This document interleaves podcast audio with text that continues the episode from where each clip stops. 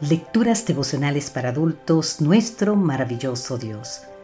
Cortesía del Departamento de Comunicaciones de la Iglesia Adventista del Séptimo Día Gascue en Santo Domingo, capital de la República Dominicana. En la voz de Sarat Arias. Hoy, 6 de julio, ¿dar hasta que duela? Esa es una pregunta. Lucas capítulo 6, versículo 38 nos dice, Denles a otros lo necesario y Dios les dará a ustedes lo que necesiten. Interesante esa cita de Lucas capítulo 6 versículo 38. Una viuda pobre está recogiendo leña a la puerta de la ciudad cuando un extraño se le acerca para pedirle un vaso de agua.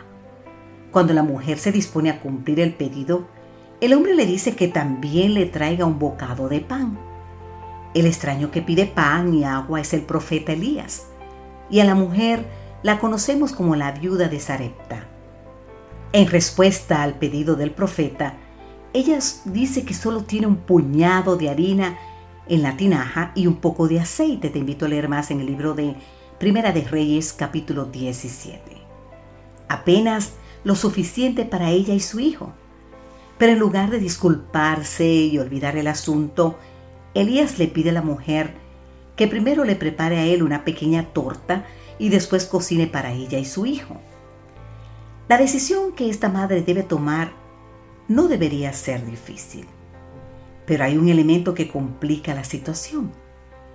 El pedido de Elías va acompañado de una promesa, porque Jehová Dios de Israel ha dicho así, la harina de la tinaja no escaseará ni el aceite de la vasija disminuirá, hasta el día en que Jehová haga llover sobre la faz de la tierra. Ahora la situación se convierte en un dilema de vida o muerte.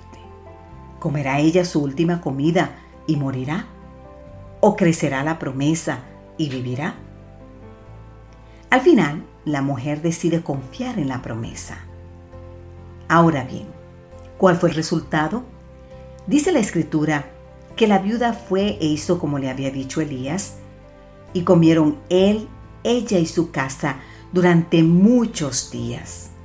No escaseó la harina de la tinaja, ni el aceite de la vasija menguó, conforme a la palabra que Jehová había dicho por medio de Elías. ¿Tiene este antiguo relato alguna lección para nosotros hoy, querido amigo, querida amiga? Hoy no sabemos, pero escucha esto. Hay por lo menos dos.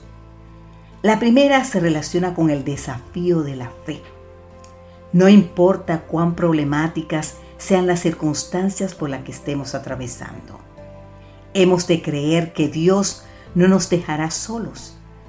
Sus promesas son seguras y se cumplirán en el momento de mayor necesidad. La segunda lección tiene que ver con el privilegio de dar. No importa cuán difícil sea nuestra situación financiera, siempre habrá ocasión para compartir lo mucho o poco que tengamos.